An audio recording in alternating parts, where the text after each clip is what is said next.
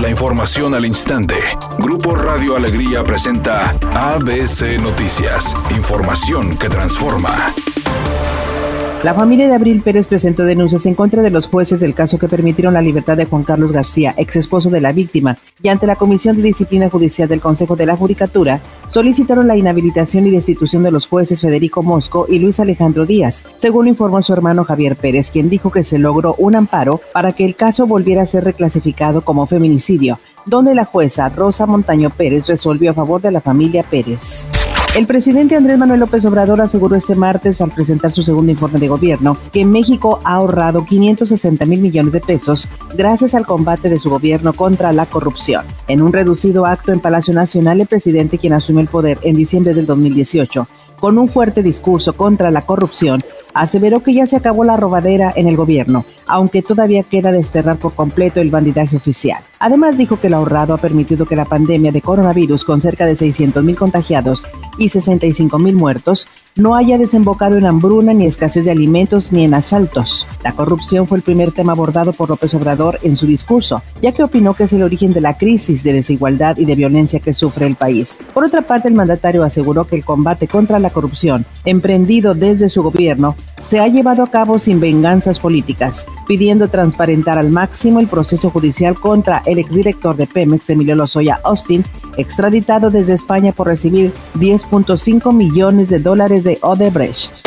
Editorial ABC con Eduardo Garza. Ya clausuraron quintas por permitir reuniones masivas en plena pandemia de COVID-19. Algunos bares y cantinas también fueron sancionados por no cumplir con las medidas de prevención. Las multas son millonarias y aparte la clausura. No se la juegue. Ya viene una apertura controlada para evitar rebrotes de COVID-19. Rayados parece haber encontrado finalmente el rumbo en el Guardianes 2020. Sin embargo, tiene todavía la cuenta pendiente de colgar el cero en el marco.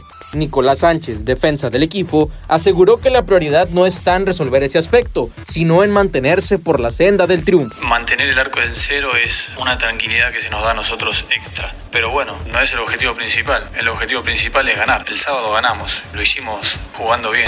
El músico británico Ed Sheeran y su esposa anunciaron hoy el nacimiento de su primera hija que se llamará Lyra Antártica. El cantante de 29 años y que ha estado alejado de los escenarios durante todo el 2020 detalló que su mujer dio a luz la semana pasada a una niña bella y sana. Dijo que están de ella. Así lo afirmó en Instagram el autor de el álbum Más, que aseguró que tanto la madre como el bebé están estupendas y que toda la familia se siente en el séptimo cielo.